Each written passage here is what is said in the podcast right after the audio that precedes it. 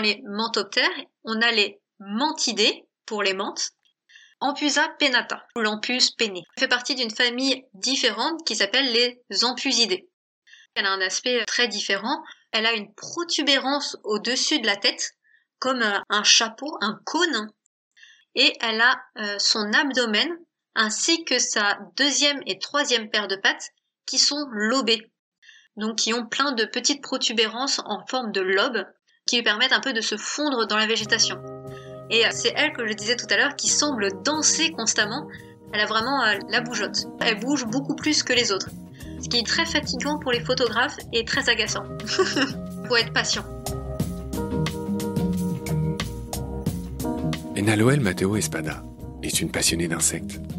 Elle fait un master d'écologie à Montpellier. Et c'est la créatrice du compte Insta, Le Monde des Minuscules. Aujourd'hui, nous continuons à vous parler des menthes, il n'y a que 8 espèces en France que nous allons toutes passer en revue dans cet épisode. Et j'attends avec impatience une prochaine émission pour parler de ma petite préférée, la menthe orchidée, Hymenopus coronatus, répartie dans la péninsule indo-malaisienne. Cette menthe-là imite tout simplement une fleur d'orchidée.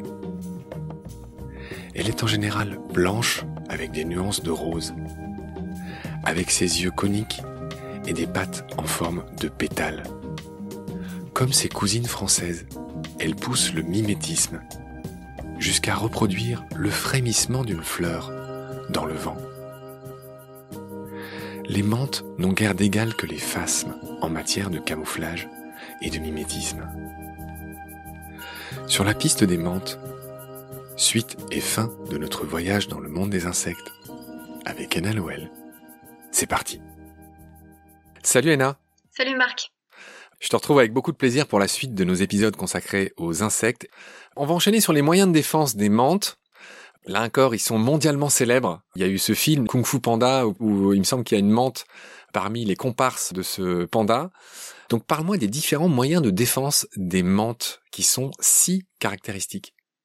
Alors, celui auquel je pense directement, c'est la posture d'intimidation, qui est assez spectaculaire chez les menthes et qui est surtout présente chez la menthe religieuse et la menthe osselée.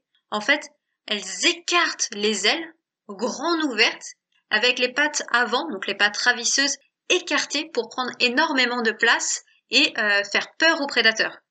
Et dans le cas de la menthe osselée, j'imagine que les ocelles qui ressemblent à des yeux, du coup, euh, pour un prédateur bigleux, on dirait une tête de chien ou de hibou, quelque chose d'énorme en fait. Bah, en tout cas, c'est des yeux qui sont très grands et du coup, l'animal qui est censé y être associé devrait être très grand. Donc du coup, ça fait plus peur. Très bien. J'ai noté qu'il y avait deux autres moyens de défense des menthes. La fameuse posture de défense, tu l'as dit, qui est mondialement connue, qu'on voit dans les dessins animés, qu'on voit dans les films. J'ai lu que les menthes pouvaient aussi régurgiter un liquide et qu'elle pouvait aussi, alors là j'étais très surpris, produire un bruit avec les stigmates de leur abdomen. Je veux bien que tu me rappelles ce que sont les stigmates. Les stigmates, c'est ce qui leur permet de respirer. Et le, fait qu'elles régurgitent une substance, ça fonctionne aussi chez les orthoptères, donc chez les criquets et les sauterelles. Si tu tiens un criquet dans les mains, il va te régurgiter tout son repas, ce qui donne un aspect euh, très dégueulasse, on va dire ce qui est. qui a mauvais goût et on a l'impression du coup qu'il est euh, blessé, qu'il est en mauvais état et du coup les prédateurs vont, vont pas manger un insecte qui paraît malade. On continue sur les généralités sur les menthes, puis on va très vite passer aux différentes espèces et aux petites le saviez-vous tu nous as préparé qui sont délicieux.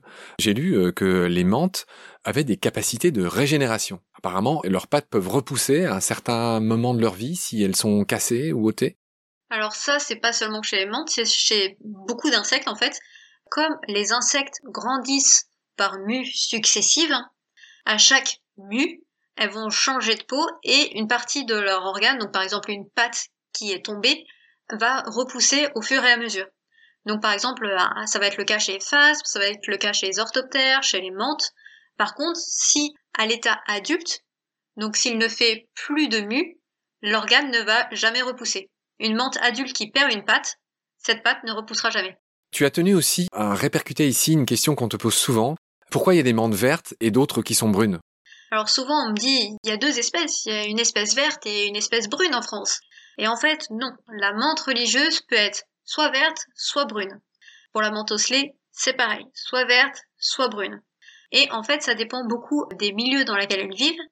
Mais il y a aussi une étude qui a été faite qui a montré que pendant l'été, les individus sont plus fréquemment bruns et plus on se rapproche de l'automne, plus les individus verdissent comme la végétation. Attends, excuse-moi, je suis obligé de t'interrompre. Tu me dis plus on se rapproche de l'automne, plus les individus verdissent. Ça serait pas l'inverse? Je comprends pas. En automne, les feuilles deviennent brunes et les menthes, elles verdissent. Je comprends pas. Au printemps, les menthes sont vertes. En été, quand il fait très sec, puisqu'il faut savoir que les menthes, c'est beaucoup dans le sud de la France. Donc l'été, dans le sud, tout est sec, tout est brun. Et du coup, les menthes sont aussi brunes. Alors qu'en automne, il va se remettre à pleuvoir, la végétation va reverdir et du coup les menthes aussi. Et c'est pour ça l'étude met en évidence un lien entre la baisse du nombre de menthes brunes au profit du nombre de menthes vertes. C'est un lien aussi avec la baisse progressive des températures et de l'intensité lumineuse, mais ça du coup ils n'arrivent pas forcément à l'expliquer pour le moment. En fait les juvéniles peuvent changer de couleur à chaque mue, alors que les adultes, qui ne font plus de mue, change de couleur de façon beaucoup plus progressive, beaucoup plus lente et incomplète. D'accord. Est-ce qu'il y avait d'autres questions à éclaircir, des idées reçues à corriger avant qu'on passe aux neuf espèces françaises? Non, là c'est les questions qu'on me pose le plus fréquemment. D'accord. Alors parmi les neuf espèces françaises, il y en a une que tout le monde connaît, hein. c'est celle d'ailleurs qui est la mieux répartie ou la plus répartie en France, partout, c'est la fameuse menthe religieuse. Tu veux dire un mot sur la menthe religieuse? Donc la menthe religieuse, en latin mantis religiosa, pour le coup, ça va, c'est pas compliqué. C'est la seule espèce qui est présente dans toute la France. Mais il faut savoir qu'elle est quand même moins abondante dans le nord et qu'elle est beaucoup plus commune dans le sud. Moi qui suis bretonne, je l'ai pas vue souvent en Bretagne. Maintenant que je fais mes études dans le sud, je l'ai beaucoup plus souvent vue. Il faut savoir en fait que comme toutes les espèces de menthe, elles préfèrent les milieux chauds et ensoleillés. Donc c'est pour ça que toutes les autres espèces de menthe, on va les retrouver dans le sud de la France uniquement. Excellente transition. Donc la deuxième que j'ai notée, c'est la menthe osselée. La menthe osselée, Iris oratoria, elle ressemble beaucoup à la menthe religieuse et on peut très facilement la confondre. Sa principale différence, c'est sur ses ailes postérieures. Les ailes postérieures de la menthe religieuse sont transparentes, alors que les ailes postérieures de la menthe osselée ont des ocelles, donc c'est-à-dire qu'elles sont colorées avec un dessin d'œil. Ça sert notamment, comme on l'a dit avant, pour une posture d'intimidation où elle ouvre très grand ses ailes. Est-ce à dire que la menthe religieuse n'a pas cette posture d'intimidation et que c'est une habitude euh, qu'on retrouve plus chez la menthe osselée ou les deux font ça? Non, les deux ont cette posture d'intimidation. D'accord. Alors, on va enchaîner. Il y a une troisième espèce de menthe que tu m'as dit mimétique euh, qui serait Amélès, c'est ça? Voilà, donc c'est le genre Amélès et on a deux espèces en France, Amélès décolore et Amélès spalendiana. Pas facile à dire.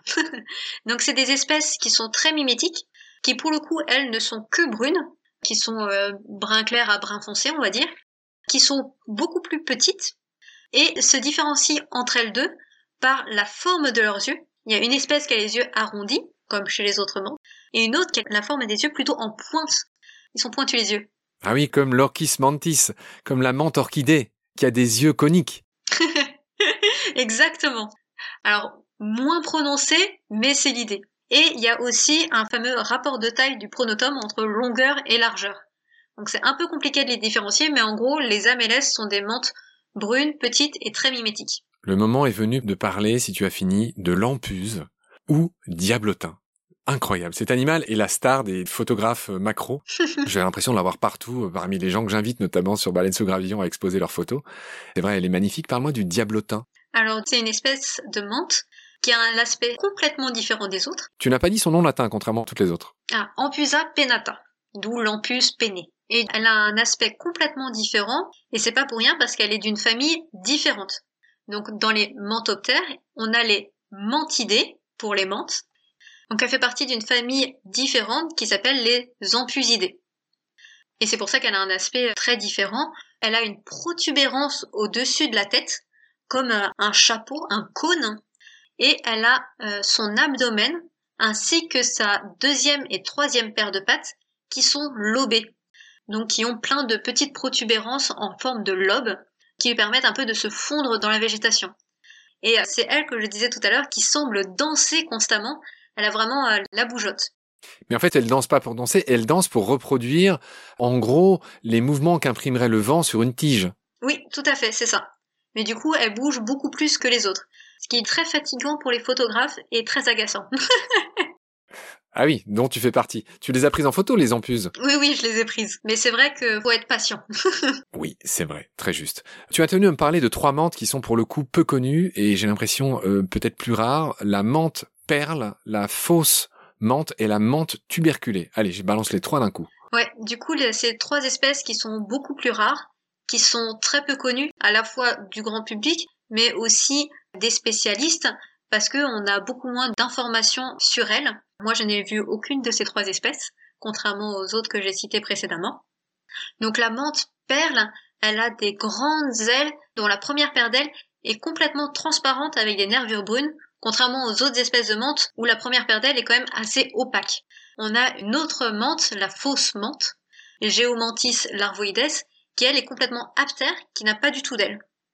Et on a la menthe tuberculée, qui elle pour le coup a des yeux vraiment très très coniques. La petite dernière s'appelle Hierodula et apparemment c'est une nouvelle arrivée, c'est une migrante. C'est ça, Hierodula patellifera.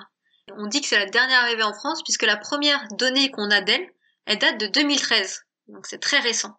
En fait, c'est une espèce qui vient d'Asie et qui ressemble fortement à la menthe religieuse. Et à la base, elle a été prise en photo par quelqu'un qui a envoyé euh, cette photo sur des sites pour essayer de l'identifier. il s'est avéré après débat que ce n'était pas une menthe religieuse. Une chose que je n'ai pas dit pour euh, identifier les menthes religieuses, les menthes religieuses ont toujours une tache noire à l'intérieur des pattes ravisseuses. C'est une des autres différences avec la menthe osselée, qui, elle, n'a pas de tache. Et cette nouvelle menthe, elle, a des taches jaunes à l'intérieur des pattes ravisseuses. C'est des petits détails comme ça, mais parfois on les voit sur photo et du coup ça permet d'identifier les différentes espèces de menthes. Il y a aussi quelque chose que je voulais raconter sur les menthes qui m'a beaucoup surpris et que j'ai entendu de plusieurs sources, notamment dans l'émission qui est pour moi euh, mon émission de chevet de Jean-Claude Amezen euh, sur les épaules de Darwin, où en ce moment il parle des chauves-souris. J'ai lu qu'il y avait chez certaines espèces de menthes un organe qui s'appelle l'oreille cyclopéenne, qui est un organe situé dans le thorax, qui lui permet de détecter l'écolocation des chauves-souris qui sont les prédateurs des menthes, donc une menthe en vol, est capable de repérer grâce à cette oreille dite cyclopéenne une chauve-souris qui serait en chasse autour d'elle, et qui du coup, dès qu'elle repère c'est la fameuse course de la reine rouge dans le monde animal, c'est-à-dire chaque amélioration, donc le système d'écolocation des chauves-souris, qui est un outil pour chasser formidable, a déclenché chez les proies des adaptations, et là je suis en train de parler de l'une d'elles.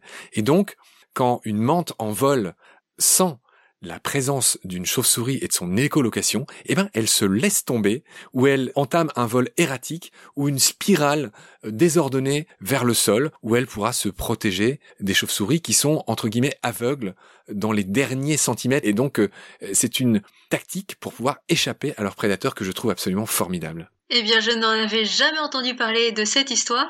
Je m'étais renseignée en fait il y a deux ans, j'avais fait une grosse synthèse bibliographique sur les menthes, que justement ça m'intéressait de savoir les identifier, de savoir comment elles mangeaient, de savoir tout un tas de choses. Je vais me renseigner là-dessus cet après-midi pour compléter la synthèse biblio que j'ai faite. C'est super intéressant ce que tu as raconté. On peut l'entendre dans l'émission euh, Les épaules de Darwin et euh, dans toute la littérature consacrée à ces animaux. Euh, je voudrais finir sur un autre point que tu as mentionné qui est absolument fascinant, c'est que les menthes ont des faux amis. Je te laisse me dire qui c'est. Alors ça s'appelle des mantispes et donc c'est un nom qui s'approche des menthes parce qu'elles ressemblent aux menthes, mais ce ne sont pas des menthes. Ce sont des névroptères, comme les fourmilions, les ascalaphes et les chrysopes qu'on avait cités. Il y a trois espèces en France, et tout comme les menthes, elles ont développé des pattes ravisseuses pour capturer leur proie. C'est ce qu'on appelle une convergence évolutive. Les deux ont développé des pattes ravisseuses parce que c'est ce qui était le plus pratique pour capturer leur proie. Les mantispes ont deux paires d'ailes transparentes qui sont positionnées en toit sur l'abdomen, alors que les menthes ont leur première paire d'ailes plutôt opaque, verte ou brune, et posée à plat sur l'abdomen. C'est comme ça qu'on les différencie. C'est des insectes fascinants, j'en ai vu qu'une seule fois dans ma vie, et je rêve de pouvoir en revoir d'autres. Tu en as bien parlé, t'as juste pas dit les noms des trois espèces qu'on trouve en France, la mantisme commune, la mantisme de Styrie, et c'est très rigolo le nom de la troisième, la mantisme païenne. J'imagine qui s'oppose à la menthe religieuse, c'est quand même incroyable comme nom. Bon, Ena, on est tous les deux crevés, on a donné tout ce qu'on avait, on a fait un marathon pour enregistrer toutes ces émissions. Je te remercie beaucoup pour ton courage, toutes les lumières que tu nous as apportées.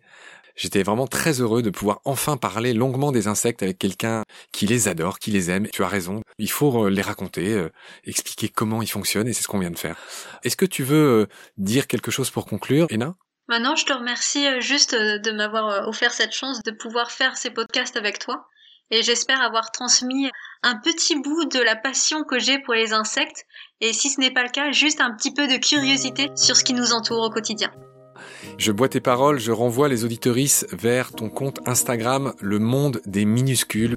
Je vous invite à essayer d'y retrouver la membre membracide bison qui est euh, la mascotte de toutes nos émissions. Quand j'ai vu cette photo la première fois, c'est là que j'ai vu qui tu étais, ce que tu faisais, et c'est cette membracide bison qui m'a donné envie de te connaître et de t'inviter. Le monde des minuscules, que nous sommes aussi, est petit. Bon, je te fais un énorme bisou, merci pour tout, prends soin de toi, à bientôt. À bientôt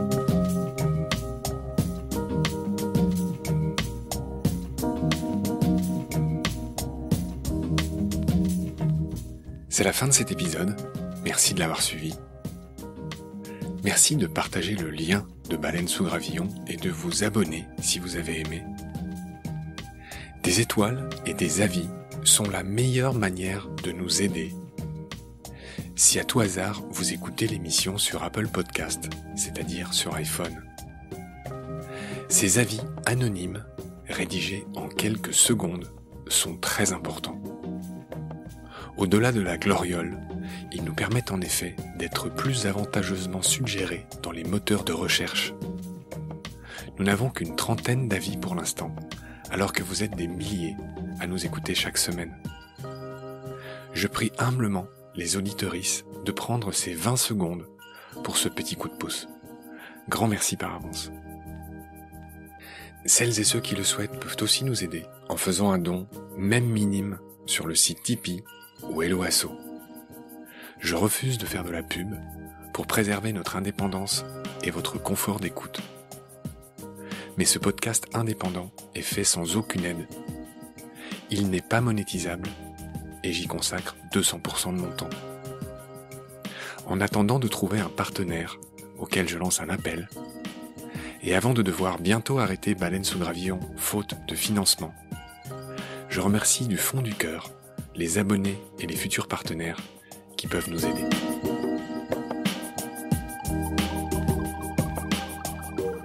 Vos critiques, conseils et suggestions sont toujours les bienvenus sur la page Facebook de Baleine sous Gravillon.